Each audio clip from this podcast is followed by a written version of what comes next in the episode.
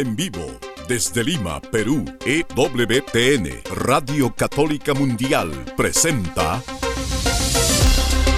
Más que Noticias, un programa informativo que analiza desde una visión de la fe los acontecimientos sociales, políticos y económicos más importantes de Latinoamérica, el Vaticano y el mundo. Más que noticias, respuestas a las interrogantes de los temas más actuales y la manera correcta de interpretarlos a la luz de la fe. Vidas ejemplares, actualidad del Vaticano, defensa de la vida, apologética, doctrina social de la Iglesia, devociones y mucho más. Esto es Más que Noticias. Comenzamos el programa. Este fin de semana todos somos Argentina. Es un dicho que se usa acá en el Perú cuando uno se refiere a que hay, no sé, una contienda futbolística, va a jugar el partido más cercano. En este caso, por supuesto, por la intención que nos aúna, por las elecciones que se van a realizar en este país con dos alternativas a las antípodas una de la otra. Una, la del ministro de Economía, de la continuidad política. Eh, en una economía, en una crisis histórica. Y por otro lado, el candidato outsider, libertario, que se presenta como el que quiere acabar con la clase política. No podía estar más contrastante la alternativa. Tenemos un interesante análisis de un este, especialista italiano que se dedica a analizar la política en el mundo. Luca Volonté, queremos compartir eso con ustedes, como también un pequeño extracto de una reciente entrevista que tuviera Raymond Arroyo en su programa The World Over de por WTN a Monseñor Strickland con respecto a, a lo que está circulando en las redes en la que se dice que le dijeron a Monseñor Strickland hace un tiempo que el depósito de la fe no existe y que se lo hubiera dicho el embajador del Papa en los Estados Unidos. Monseñor Strickland aclara ese malentendido, pero también nos presenta la versión que él recuerda de los hechos, que también nos deja algo desconcertados en todo caso. Gracias por acompañarnos hoy en Más que Noticias. Los saluda Eddie Rodríguez Morel. También reciba mi saludo amigos, les habla Guillermo Montezuma.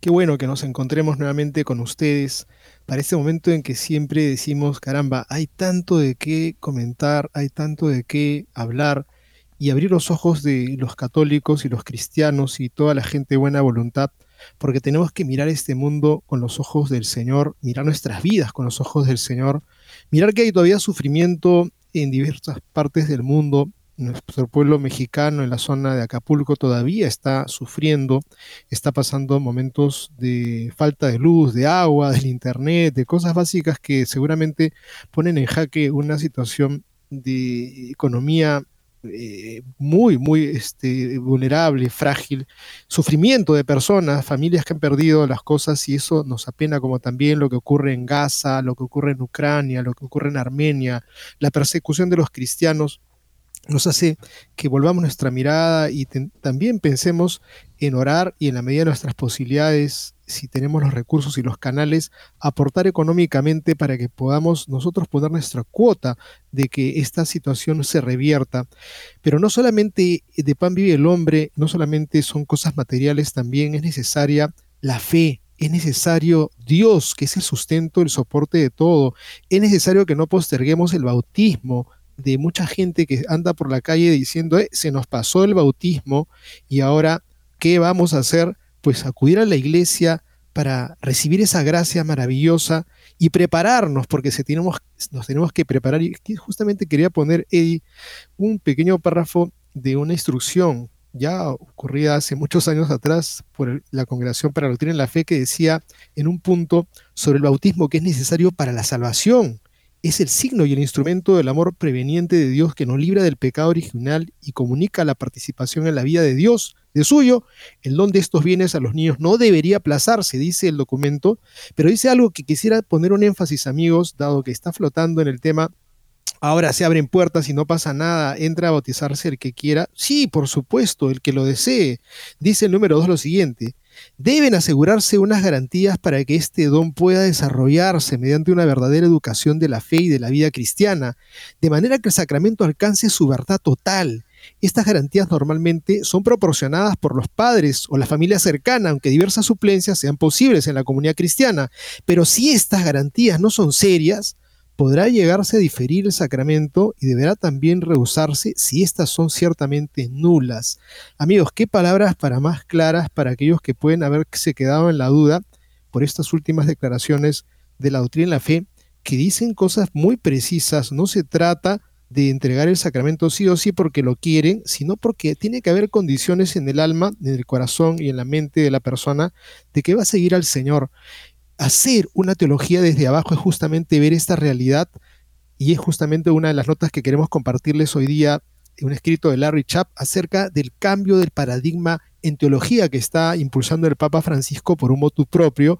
Vamos a explicar un poquito en qué consiste esta intención del Papa y tratar de mirarla para poder enriquecer la pastoral y el apostolado que estamos haciendo desde la fe. Sí, amigos, tenemos también una interesante nota de Stephen White con respecto a lo que ha, lo que algo de lo que ha sucedido en la reciente reunión de obispos en los Estados Unidos en Baltimore.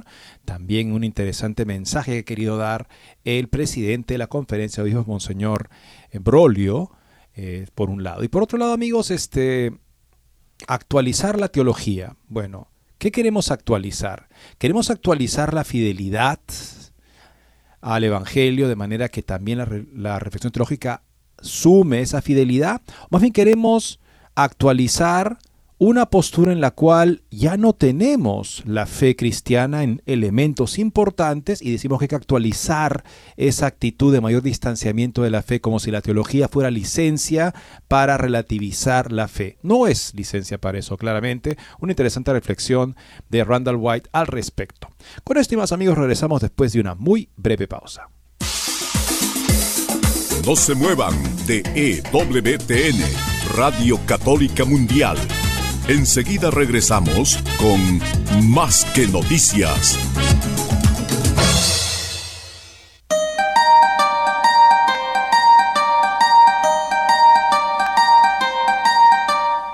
No olvides seguirnos en Facebook como Más que Noticias EWTN. Allí podrás encontrar las noticias que tratamos día a día en el programa. Además, pueden escribirnos con sus comentarios o sugerencias.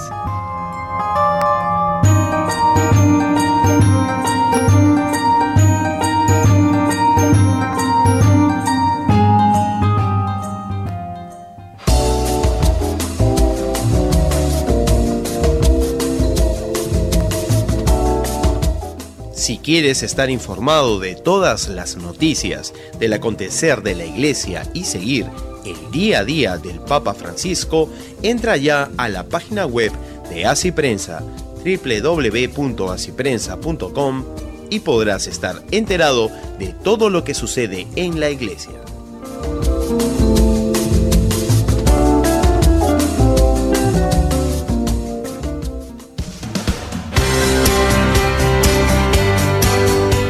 Ya regresamos en EWTN, Radio Católica Mundial, con su programa Más que Noticias.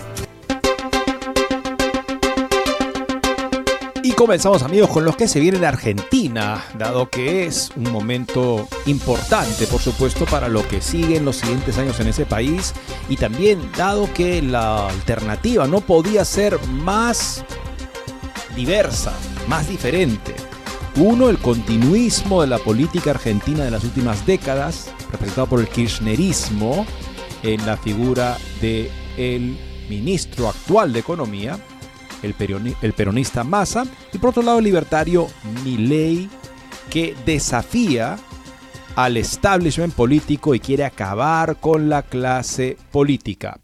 Argentina sufre una crisis permanente, escribe Luca Volonté, bajo el peronismo. Mi ley promete un arriesgado cambio de sistema.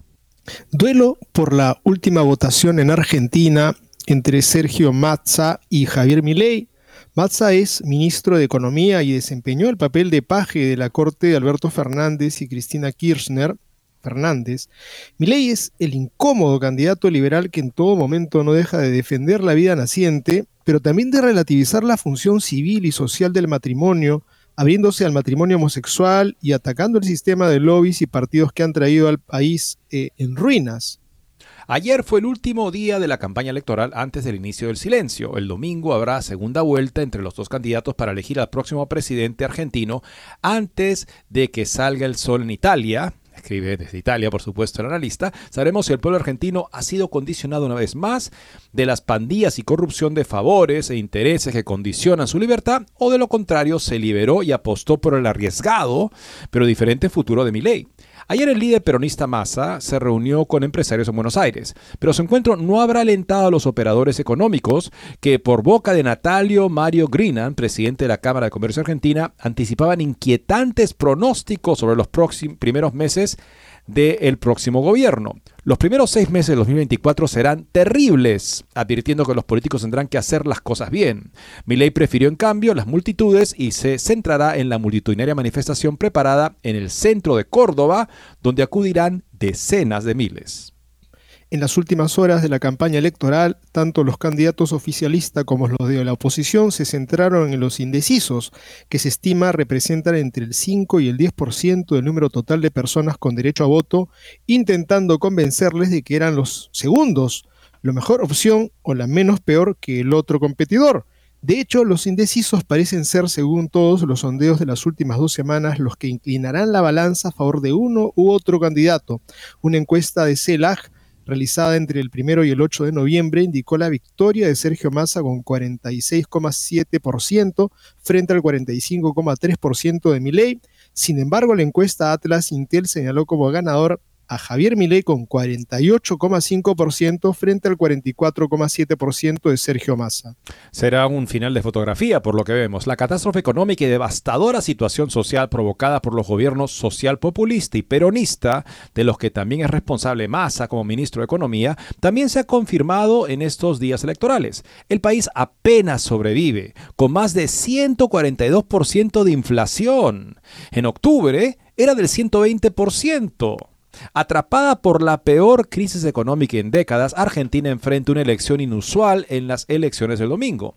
Elegir al ministro de Economía, Sergio Massa, para liderar el país con una inflación de tres dígitos y una pobreza creciente, o elegir al outsider libertario Javier Milei, que quiere abandonar ambas, el Banco Central y la moneda nacional, utilizando en su lugar el dólar estadounidense.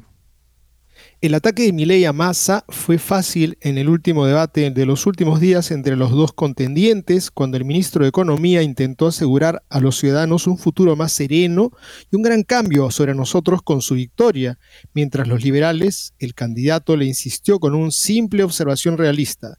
Es imposible cambiar la realidad haciendo las mismas cosas. Una Argentina diferente es imposible con los mismos desde siempre. El estribillo más común de los indecisos según el Buenos Aires Times es que terminarán eligiendo la mejor de dos opciones equivocadas que eligen a Milley, la única que puede romper el sistema que ha devastado el país. Los líderes de centro derecha, de Macri y Bullrich, de Unidos por el Cambio, que, habla, que habían obtenido el tercer lugar en la primera vuelta con alrededor del 24% de los votos, también quisieron en los últimos días asegurar un fuerte compromiso con la elección de Javier Milei.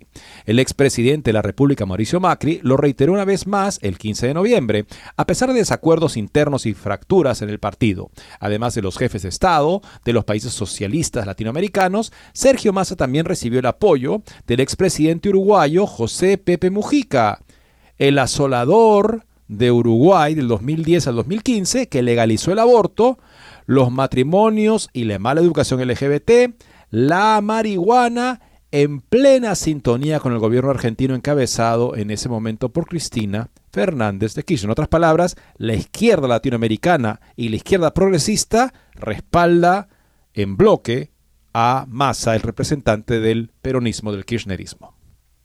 En ese sentido, desde hace 10 días se vive en Argentina un escándalo más, una explosiva investigación sobre la actividad ilegal de interceptación, vigilancia y expedientes contra políticos, magistrados, líderes sociales y empresarios del país, realizada por uno o más agentes de la Policía Federal, en contacto muy estrecho con funcionarios del Partido Peronista cercanos a Kirchner. Esto suena a derrota anticipada, amigos, cuando se comienzan a hacer medidas tan extremas de presión, de investigación, de rastreo, de reglaje a los políticos, a los magistrados, me suena que es una señal de pérdida, en mi humilde opinión.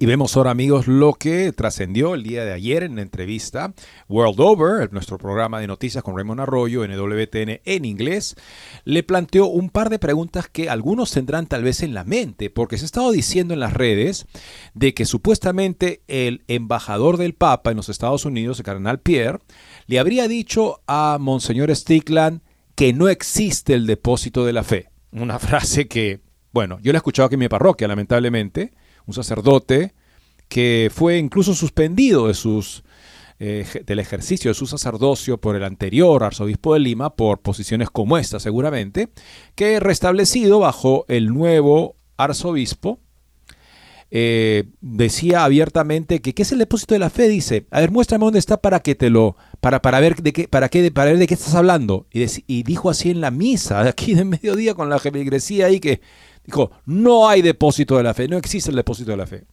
Y si ustedes ven el Catecismo de la Iglesia Católica, verán que el documento por el cual lo promulgó Juan Pablo II se llama justamente Depositum Fidei. ¿Esto se tolera en la Iglesia? Lamentablemente, amigos. Y mientras se tolera este tipo de posiciones contrarias a lo que debe defender justamente la autoridad eclesiástica, no esperemos una solución fácil para nuestro problema. Bueno, Raymond Arroyo le hizo esta pregunta a Monseñor Strickland. Este, algunos medios han informado que cuando usted se reunió con el cardenal Pierre, el embajador del Papa, en la anunciatura en Washington, él le dijo algo como, el Santo Padre lo está observando, debe dejar de hablar sobre el depósito de la fe. No hay depósito de la fe.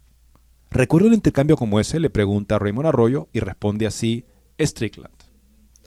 Bueno, eso fue hace un par de años y para ser un poco más preciso, no diría su eminencia entonces, él era arzobispo hace dos años, pero su eminencia, Christophe Pierre, básicamente dijo, deje de enfatizar tanto este depósito de fe, no es en lo que debemos centrarnos, no puedo citar directamente que dijo que el depósito de la fe no existe, pero definitivamente no fue un énfasis, y eso es lo que me decían hace dos años.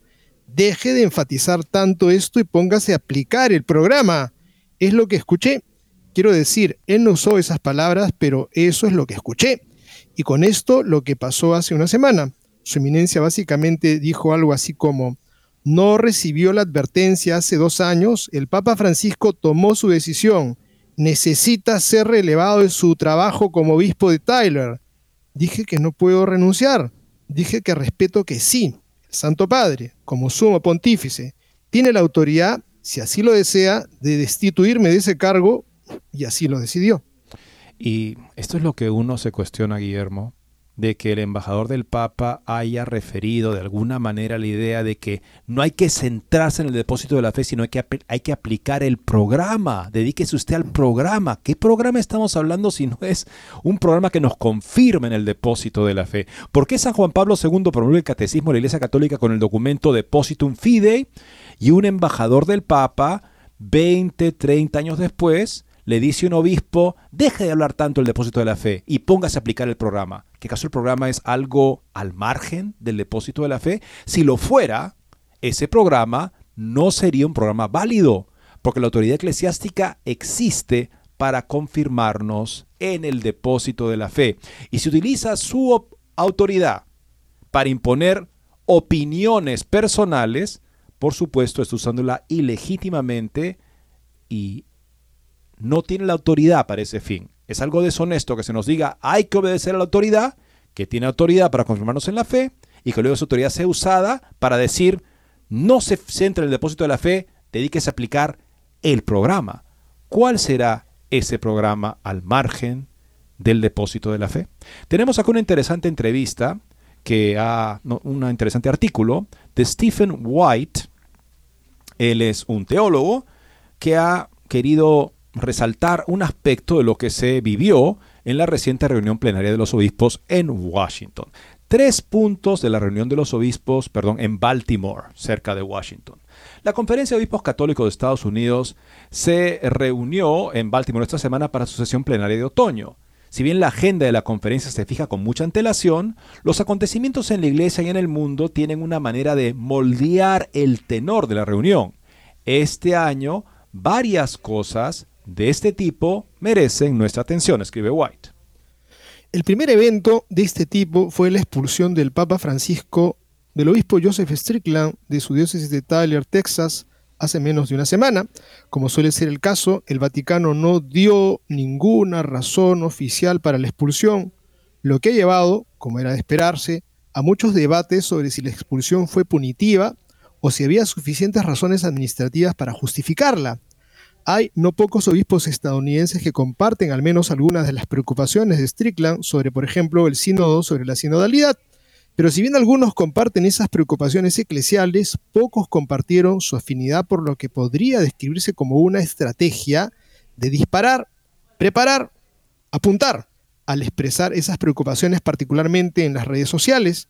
Dicho de otra manera, Strickland no se limitó a arriesgarse repetidamente, sino que prácticamente estaba desafiando al Vaticano a actuar. Muy pocos obispos, incluso aquellos que están de acuerdo con Strickland en una serie de cuestiones sustanciales, se han puesto en una posición similar. Llámelo miedo o prudencia, la noción de que la destitución de Strickland de alguna manera puso sobre aviso a otros obispos estadounidenses parece exagerada, dice el autor. Si la destitución de Strickland es motivo de consternación y cualquier percepción de ofensa al derecho divino del episcopado, como dijo recientemente el cardenal Müller, es justamente eso, o sea, porque el obispo tiene un derecho divino para gobernar. Solo puede ser removido según el derecho canónico por, por crímenes canónicos o faltas graves que hasta ahora no es evidente que haya cometido el obispo. También es probable que sea una especie de alivio para muchos obispos que vean a Strickland como sino un paria, al menos imprudente y a menudo una distracción. Yo me pregunto en qué aspecto era Strickland tanto un paria y una distracción, que podría haber sido para algunos obispos, por recordar el depósito de la fe y que en efecto eso debe ser lo principal también, por supuesto y sobre todo, para el ministerio petrino. Si eso hace un obispo un paria, amigos, según la mentalidad de algunos hoy en día, no veo cómo evitar una comparación con un periodo terrible de la historia, el siglo IV, cuando la mayoría de los obispos o eran arrianos, o sea, negaban el credo niceno, Cristo de la misma naturaleza del Padre, o eran al menos semi-arrianos, o sea, dispuestos a transar sobre ese punto para que hubiera, entre comillas, paz entre los obispos. Y, creo que hay que recordar esta nota anterior, ¿no? O una, un cristiano, no hablo de un obispo, un cardenal, un cristiano, o sigue el mensaje de la revelación, del depósito de la revelación, o sigue su programa o un programa. Creo que aquí hay que mirar bien por dónde se inclina la balanza de cada corazón. Y eso dice la nota acá. Y eso nos lleva al segundo contexto de la reunión de, en Baltimore, la peculiar visión que Roma tiene de la iglesia en los Estados Unidos. Se sabe que el Papa Francisco hace críticas ocasionales a la iglesia estadounidense por estar llena de retrógrados reaccionarios. Estos golpes no han removido tanto las conciencias de los obispos estadounidenses sino que parecen haber provocado confusión sobre de qué está hablando el Santo Padre. Con estas críticas en mente, muchos obispos se sorprendieron desagradablemente cuando el nuncio de los Estados Unidos, el cardenal Christophe Pierre, concedió una entrevista a la revista América, que se publicó a principios del mes pasado, de este mes, en la que se hizo eco de una imagen igualmente poco halagadora de la Iglesia en los Estados Unidos. Entre las críticas, el cardenal Pierre estuvo que los obispos estadounidenses siguen sin comprender la necesidad del tipo de consulta y colaboración con los laicos que la sinodalidad debe promover y encarnar. El resultado sugiere es un debilitamiento de los esfuerzos de evangelización y misión. En sus palabras de apertura en Baltimore el martes, el presidente de la Conferencia de Obispos Estadounidenses, el arzobispo Timothy Broglio, que asistió al sínodo sobre la sinodalidad y que yo tuve también la ocasión de poder entrevistar para nuestro programa diario que se emitía justamente desde Roma, hizo todo lo posible para insistir en una dinámica sinodal que lejos de estar ausente, ya es una parte importante de la iglesia en los Estados Unidos, incluso si no recibe el nombre de sinodal. Me viene a la mente, escribe White, la atmósfera colegiada que caracteriza a estas asambleas, la excelente consideración e interacción que tipifica el trabajo del Consejo Asesor Nacional, el trabajo de los consejos pastorales diocesanos, los consejos presbiterales, las juntas de revisión, las juntas escolares y tantas otras organizaciones. Perdón, estas son palabras del cardenal, del arzobispo Brolio. Se dice, toda esta manera de proceder no es acaso bastante sinodal la atmósfera colegial que caracteriza las asambleas de los obispos, la excelente consideración e interacción que tipifica el trabajo del Consejo Asesor Nacional, el trabajo de los consejos pastorales diocesanos, los consejos presbiterales, las juntas de revisión, las juntas escolares y tantas otras organizaciones. El arzobispo Brolio continuó, esto no quiere decir que no tengamos que crecer y abrirnos a nuevas posibilidades pero reconocemos y construimos sobre lo que ya está presente. Abrimos nuestro corazón a la acción del Espíritu y escuchamos esa voz, dijo en esta ocasión Monseñor Brolio. El suave pero inconfundible contrapunto de Broglio a las críticas del nuncio no pasó desapercibido para los obispos reunidos. El presidente de la conferencia hablaba en nombre de muchos de los obispos que escuchaban en la sala y no solo ante ellos. Esto nos lleva a un tercer tema de los encuentros, la sinodalidad. El obispo Daniel Flores, obispo de Brownsville, Texas se desempeña como presidente del Comité de Doctrina de la Conferencia de Obispos Norteamericanos. También se desempeña como miembro de la Comisión Preparatoria del Sínodo sobre la Sinodalidad en curso. Ofreció breves comentarios a los obispos el martes por la tarde como parte de un informe sobre el Sínodo de octubre. La breve reflexión del obispo Flores constituye una de las mejores articulaciones de sinodalidad que se puede encontrar si más eclesiásticos hablaran sobre la sinodalidad como lo hace el obispo Flores, ganaría mucho más interés y despertaría muchas menos sospechas y escepticismos. En su forma básica, más básica dijo el obispo Flores, el término sinodalidad representa un estilo propiamente eclesial que prioriza las interacciones conversacionales regulares entre el pueblo de Dios a medida que se toman decisiones por el bien de la misión que el Señor confió a la iglesia. Conversación, como sugiere la raíz latina, implica más que hablar y escuchar, implica compartir un modo y un estilo de vida, un estilo de vida comunitaria descrito sucintamente por San Pablo en Gálatas 5:22, marcado por el amor, la alegría, la paz, la paciencia, la bondad, la generosidad, la fidelidad, la mansedumbre y el autocontrol. Yo quisiera agregar a esto que efectivamente esto de salir al encuentro, tener reuniones, yo he trabajado en zonas de misión y nos reuníamos cada tres meses a encuentros que le decíamos las reuniones zonales y se reunía el obispo con los pastores, con los misioneros, con algunos laicos que estaban y se dialogaba y se tenía hasta tres días de retiro, de conversación. No es el descubrimiento de la pólvora, se hace y cuando hay ese espíritu fraterno y ese aliento hacia la santidad, el fruto de la iglesia es inmediato. ¿Cuánto sirve? Por supuesto, el dialogar, el conversar, el compartir, el plantear las dificultades, el plantear los problemas, el decir a alguna persona sus verdades. Yo recuerdo alguna, para ponerles un caso muy específico, un sacerdote que había hecho un calendario con la lista de los nombres de los supuestos caídos por el terrorismo. Hubo una religiosa que le dijo, Padre, usted ha hecho un calendario con gente y con nombres de personas que han muerto, pero no por terrorismo. Yo conozco los nombres de algunos y algunos han muerto por ebrios en la plaza del pueblo. Esto es una estafa. Usted está poniendo cosas que no corresponden. Una muestra de un botón, amigos, de que se dialoga, se discute y se llama la enmienda a quien comete errores. Por otro lado, continúa Monseñor Flores. El ejemplo para esto, dice Flores, siguiendo a Santo Tomás de Aquino, es Cristo mismo. Esta conversatio Christi encuentra expresión en comunidades concretas, reunidas en torno al obispo local, celebrando la Eucaristía, viviendo y a menudo muriendo en testimonio de la fe en Cristo que profesamos juntos. San Ignacio de Antioquía es testigo de esto y el Lumen Gentium lo explica, escribe Flores. La comunio vivida en conversatio, la comunión vivida en conversación, continúa, es una expresión de la misión de la Iglesia, ya que estamos llamados a ser signo anticipador de las tribus, naciones y lenguas reunidas alrededor del trono celestial del Cordero que fue inmolado, dijo Flores. Si hay una versión de sinodalidad que los obispos estadounidenses podrían abrazar con entusiasmo es esta, teológicamente precisa, reconociblemente católica en eclesiología, arraigada en las escrituras y la tradición y expresada en un celo misionero marcado por la verdad y el amor. Queda por ver si esta visión de la sinodalidad prevalecerá con el tiempo, escribe el autor Randall White. Claro, ¿qué otra visión de la sinodalidad puede ser sin una expresión de cómo la iglesia vive su comunión?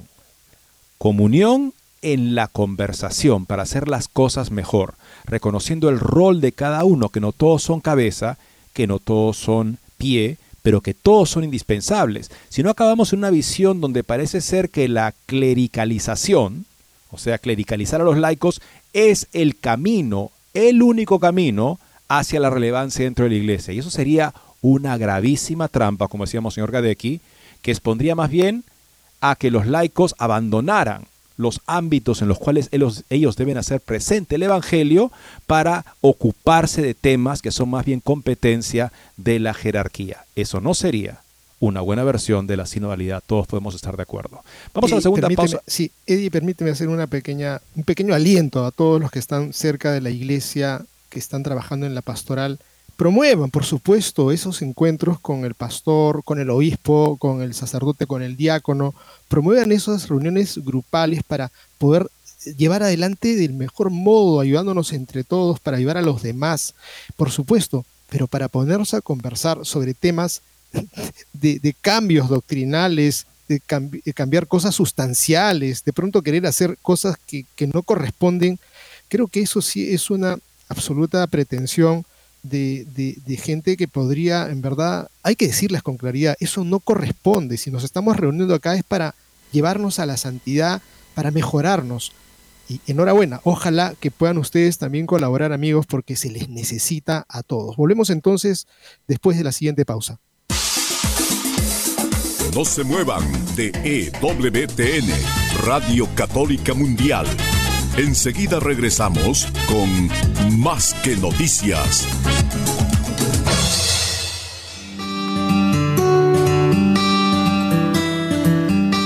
En la página web de EWTN podrás encontrar los programas de EWTN Radio y Televisión. Solo tienes que descargar los podcasts y así encontrarás tus programas preferidos Recuerda en www.ewtn.com.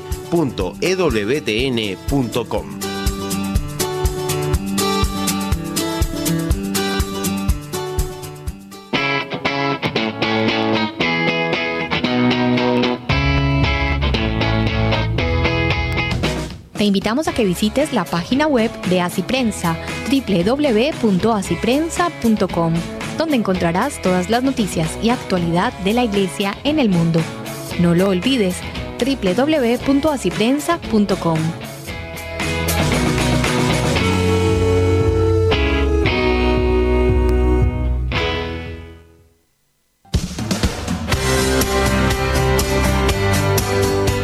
Ya regresamos en EWTN, Radio Católica Mundial, con su programa Más que Noticias. Para comunicarse en vivo con Más que Noticias, nos pueden llamar desde Estados Unidos al teléfono gratuito 1-866-398-6377 y desde cualquier parte del mundo al 205-271-2976. Recientemente el Santo Padre Recientemente el Santo Padre publicó un decreto sobre la Academia Pontificia de Teología. En este decreto el Santo Padre eh, pide un cambio de paradigma. Eso es una frase bastante fuerte. Recuerdo cuando se hablaba de un cambio de paradigma en la moral como resultado de la publicación de Amoris Letizia, el primer documento, en fin, sobre estos temas que luego se han desarrollado en tantos otros foros en la iglesia, que parece ser un cambio en la moral, que claro, el magisterio no tendría la autoridad de realizar. En ese caso, este, se hablaba justamente de un cambio de paradigma. Se empezó a hablar de un cambio de paradigma. El cardenal Müller dijo: el único cambio de paradigma que tenemos nosotros es Jesucristo. O sea, el paradigma no puede cambiar. Y si alguien habla de cambio de paradigma, da una impresión equivocada, que más bien parece estarnos invitando a dejar atrás el depósito de la fe. ¿Será cierto, como lo planteó el cardenal eh, Pierre a Monseñor Strickland, deje de hablar tanto del depósito de la fe y póngase a aplicar el programa? ¿Será eso lo que está pasando? Bueno, en todo caso es bastante preocupante. Larry Schapp es un teólogo y ha querido también reflexionar un poco sobre qué podría significar el cambio de paradigma de teología que el Papa propone y nos plantea un par de, de hecho, propuestas en este sentido que se presentaron tras la clausura del Concilio Vaticano II. Y esto es importante tenerlo en consideración porque hay un, hay un tipo de contextualización, se habla de contextualizar la teología. El ayornamiento, el poner la teología, la doctrina al día, significaría responder a las inquietudes y necesidades de las personas de hoy.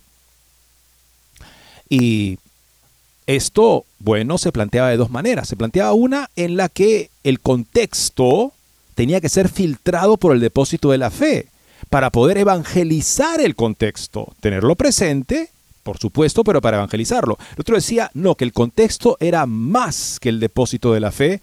Podíamos prescindir un poco de esta fijación con el depósito de la fe porque como la gente vivía hoy era de hecho un tipo de revelación de Dios que la iglesia tenía que partir de esa revelación de cómo la gente vive hoy en día para poder de esa manera acercarse al hombre actual respetando esa experiencia que tiene él de Dios. ¿Eso sería aceptable? En efecto, dos revistas teológicas se desarrollaron siguiendo esa línea. Aquí tenemos un interesante recuento de esa historia por parte de Larry Chapp con el título sobre el cambio de paradigma en teología del Papa. El Papa Francisco ha publicado un nuevo motu propio sobre cómo hacer teología en el contexto moderno, a Teología Promovendan, que defiende que la teología ya no debe ser un escritorio y ya no debe limitarse a reproponer de manera abstracta fórmulas y esquemas del pasado. La teología debe ahora ser inductiva y tener en cuenta la experiencia vívida tanto por creyentes como por no creyentes. La teología no debe ser abstracta y ocuparse de construcciones tan sin vida en cambio necesita basarse más explícitamente en las condiciones en las que viven diariamente hombres y mujeres. ¿Quién podría oponerse a esta visión? Nadie en realidad. Lo cual es extraño ya que los motu propios rara vez se escriben o nunca simplemente para reiterar lo que ya se ha dicho muchas veces y reforzar el status quo de prácticas bien establecidas. Por lo tanto, estamos justificados al preguntar de qué se trata realmente este nuevo documento del Papa y qué es lo que específicamente critica y qué promueve. De hecho, es instructivo observar que el motu propio del Papa afirma de manera bastante explícita que con este motu propio, este decreto, dirigido a la reforma de la Academia Pontificia de Teología, desea iniciar un nuevo cambio de paradigma en teología que tenga en cuenta la enorme revolución cultural que estamos viviendo. Así que, al menos en su opinión, el Papa propone que hay algo deficiente en el status quo de la teología y que las cosas tienen que cambiar. El documento no nos da muchos detalles sobre lo que significa todo esto, por lo que tal vez no signifique mucho en absoluto, y todos deberíamos seguir adelante, ya que no hay nada que ver aquí. Pero creo que en realidad no es muy difícil discernir lo que el Papa está pidiendo cuando uno lee el documento a la luz de la historia de la teología católica moderna, las decisiones pastorales generales de este papado y el sínodo sobre la sinodalidad recientemente completado. En la era postconciliar surgieron dos enfoques de las categorías de inculturación contextualizada y apropiación subjetiva de la fe, un lado que podemos designar vagamente como teólogos de la comunio, al que pertenecían los papas Juan Pablo II, Benedicto XVI, argumentaba que se debe prestar atención a la cultura y la experiencia subjetiva y utilizarlas como modelos para hacer teología. Pero ambos necesitaban ser tamizados, probados por las verdades de la, revelación, de la revelación, interpretadas por la enseñanza perenne de la Iglesia a fin de decidir entre elementos que son verdaderas manifestaciones de fe genuina y elementos que son distorsiones de esa fe. En otras palabras, la verdad de Cristo abre el camino y es lo primero y debe ser la única métrica para juzgar la viabilidad de la experiencia moderna como vehículo para un desarrollo continuo de la doctrina. El otro enfoque puede designarse vagamente como teología concilium, otra revista, que se caracterizó por una interpretación opuesta de la interacción entre fe, cultura y experiencia. Autodescrita como contextual y correlacional, comenzó con la cultura y la experiencia modernas y le otorgó una normatividad hasta ahora inaudita en la teología católica. O sea, el contexto y la manera en la que la gente vive y piensa va a tener un lugar principal, va a tener un lugar normativo en la teología católica. Eso es lo que proponía la revista Concilium, una revista que se apartó en nombre del concilio de la letra del concilio, invocando el espíritu ya no sujeto a esa letra. Estos enfoques estaban a menudo animados por una teología raneriana, Ranner, un teólogo jesuita muy influyente en la principal universidad jesuita de Roma, la gregoriana, poco más allá de ese ámbito, pero las instituciones que dependen de la gregoriana tienden a ser muy ranerianas porque los que han estudiado en la gregoriana se llevan esos estudios a sus facultades a lo largo del mundo. Ranner pensaba que el ser humano hoy en día es básicamente, siempre ha sido básicamente cristiano, solo que no sabe que lo es. Y la iglesia, para poder acercarse de la manera mejor a esta persona, debe reconocer que en efecto ya todos están viviendo en un estado de gracia, porque el ser humano de por sí es apertura al absoluto. El espíritu humano se abre al absoluto, el ser humano es por lo tanto constitutivamente apertura al absoluto, es prácticamente imposible que el ser humano se cierre al absoluto, de alguna manera siempre lo busca, y ese absoluto en Jesucristo se ha regalado, de manera que todo ser humano, por esa misma dinámica de apertura al absoluto y el regalo del absoluto, es constitutiva y esencialmente cristiano. La única ventaja que tendría el cristiano, el católico, es que tiene las mejores categorías para pensar en lo que de hecho todo ser humano, al margen de profesar el cristianismo, e incluso si profesa una ideología en contra del cristianismo, de todos modos sería cristiano. Estoy resumiendo la ideología de Ranner.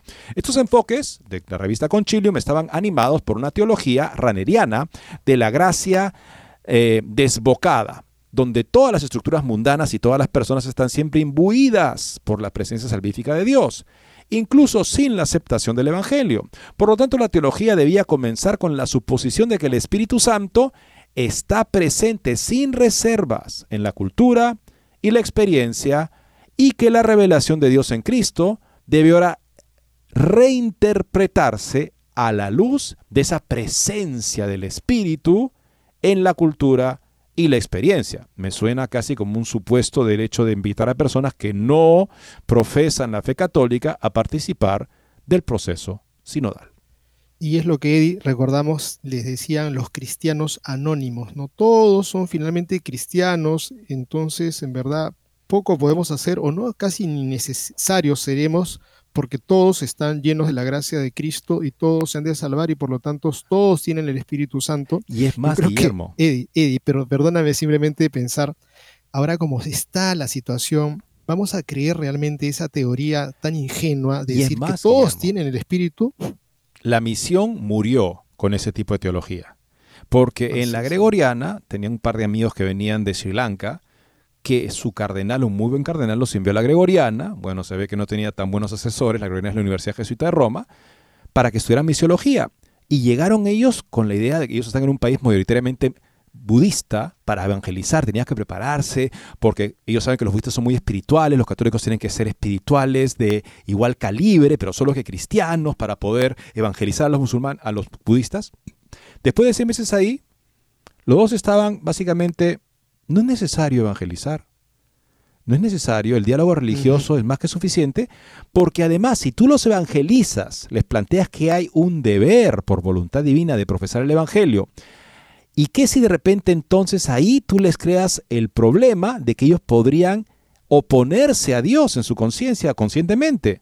Entonces tú serías la causa de su condenación. O sea, mientras no anuncias el Evangelio, son cristianos. Si les anuncias el Evangelio como algo necesario y de repente ellos ahí no sé qué mal reflejo les sale, de repente podrían hacer el pecado innombrable, rechazar a Jesucristo porque les ha sido propuesto explícitamente. Así que mejor no proponer explícitamente a Jesucristo.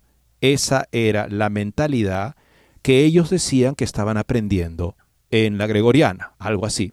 No es casualidad, por tanto, que en este nuevo motu propio haya sido emitido justo después de finalizar el sínodo sobre la sinodalidad, porque estos mismos enfoques superficiales del estatus normativo de la experiencia, no problematizada, estaban siendo invocados por los progresistas en el sínodo para justificar la ordenación de mujeres y la plena legitimización moral de la sopa de letras de la, entre comillas, comunidad arcoíris. El desarrollo de la doctrina invocado, por lo tanto, tenía poco que ver con la con Vicente de Lerins, San Vicente de Lerins y sus categorías, y mucho que ver con bendecir el Saiges moderno, el espíritu del mundo, y cambiar las enseñanzas de la Iglesia en consecuencia. Es imposible sacar conclusiones definitivas de un motu propio tan breve y ambiguo, pero estos textos están escritos por una razón, y no creo que sea difícil ver, especialmente a la luz del sínodo, cuál de los dos principales enfoques teológicos recomienda y privilegia el texto. Y también creo que está bastante claro que lo que el documento quiere decir con repetir las fórmulas del pasado son aquellas teologías como las de Juan Pablo II y Benedicto, que postulan las doctrinas eclesiales como normativas para juzgar la experiencia y no al revés. El tiempo dirá cómo se desarrolla todo esto. El Papa Francisco es un hombre difícil de interpretar, pero alteró radicalmente el Instituto Pontificio Juan Pablo II en Roma y la Academia Pontificia para la Vida de una manera que implicó despedir a teólogos de la comunión del tipo Juan Pablo II y Benedicto XVI y reemplazarlos con teólogos contextuales, progresistas y teólogos morales proporcionalistas. Sin duda uno está justificado al considerar este último motu propio como si estuviera cortado del mismo patrón. Y yo también quisiera hacer una pequeña observación que a la hora de que uno quiera hacer una gran reforma, hay que hacer la teología de rodillas, la propuesta humilde, no es la promoción de una marca, la fuerza de la verdad tiene luz propia y, eso es lo que hacen los grandes cambios.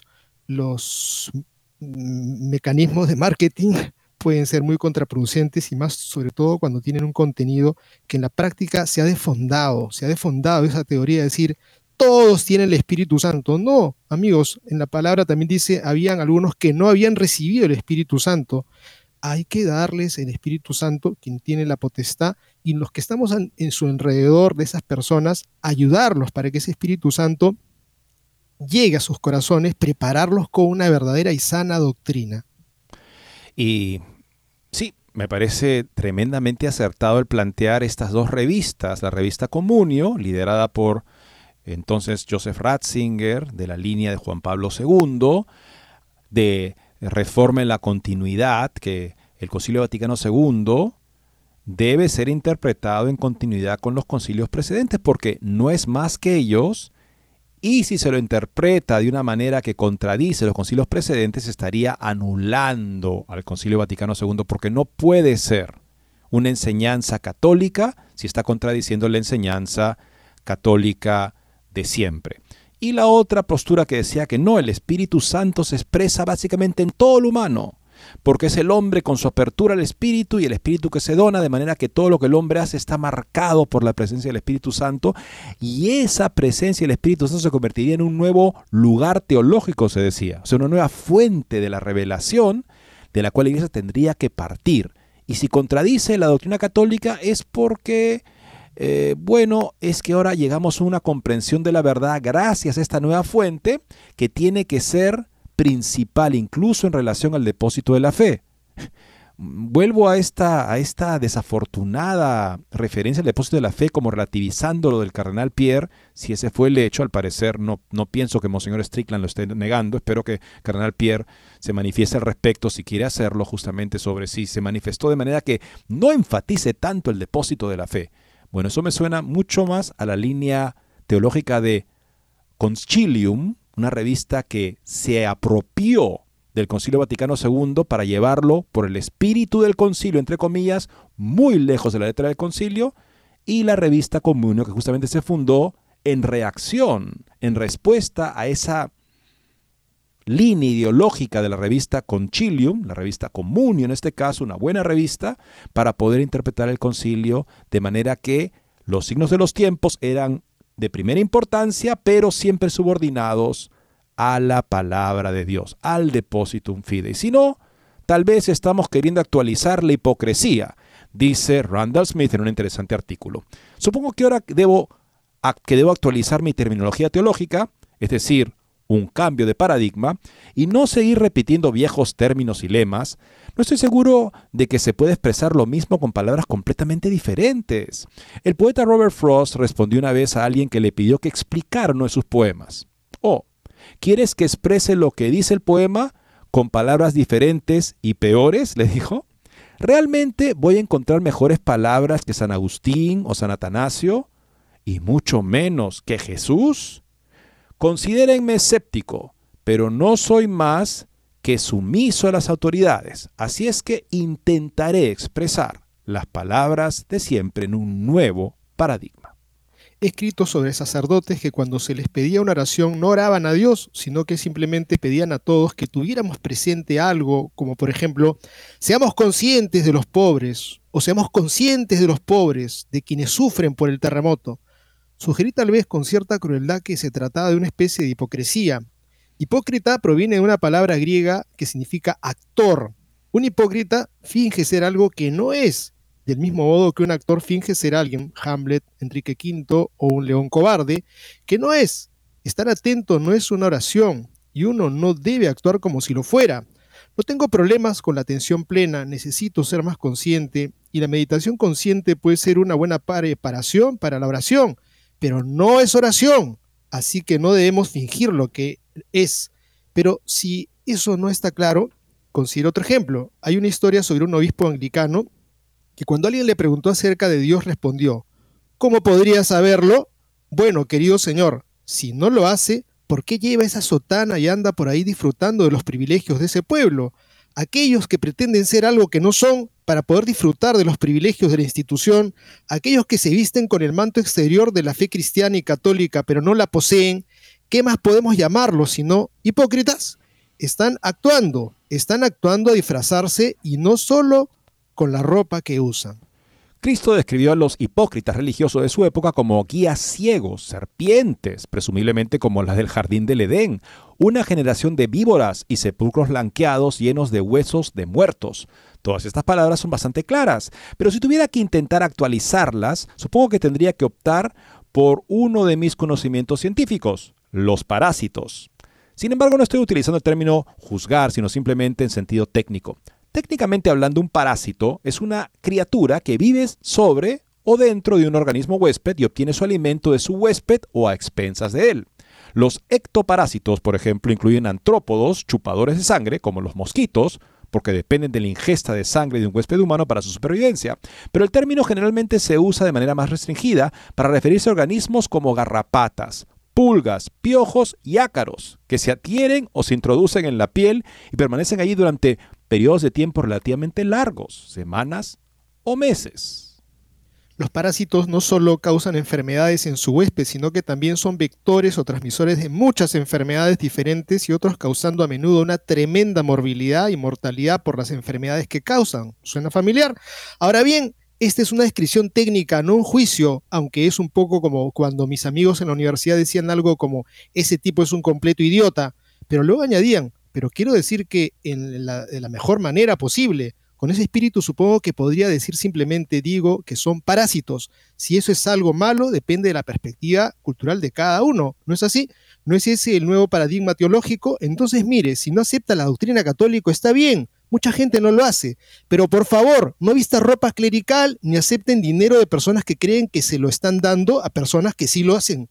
Ninguno de los trabajadores pobres de Estados Unidos pone esos pocos preciosos dólares en plato de colecta para que un obispo pueda socavar las enseñanzas de la iglesia. De la misma manera, la gente no se sacrificó durante siglos para construir esas hermosas catedrales en Europa para que los obispos de hoy pudieran rechazar todo lo que construyeron esas catedrales para representar y apoyar. En efecto, o sea, si no cree la fe católica, retírese por favor. No siga vestido de manera que parece que la cree y utiliza esa autoridad para imponer sus opiniones. Eso, amigos, es un abuso de la fe, es mala fe y por el hecho de que lo realice un obispo no es menos, sino más grave y no debe ser aceptado, por supuesto, por la feligresía católica. Hemos llegado al final del programa de hoy, amigos, gracias por haber estado con nosotros. Les deseamos un lindo fin de semana y a seguir orando y convirtiéndonos para ser parte del bien mayor, por el que Dios permite en estos días tanta confusión. Hasta el lunes.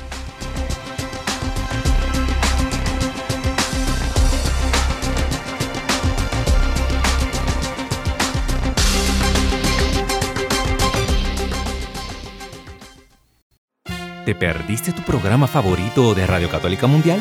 No hay problema. Ahora nuestra programación está disponible siempre y a tu conveniencia en formato podcast. Visita nuestra central de podcast en ewtn.com, diagonal es, diagonal radio y busca la opción podcast o también en Apple Podcast o Spotify. Y no te retires de Radio Católica Mundial porque la fiesta sigue.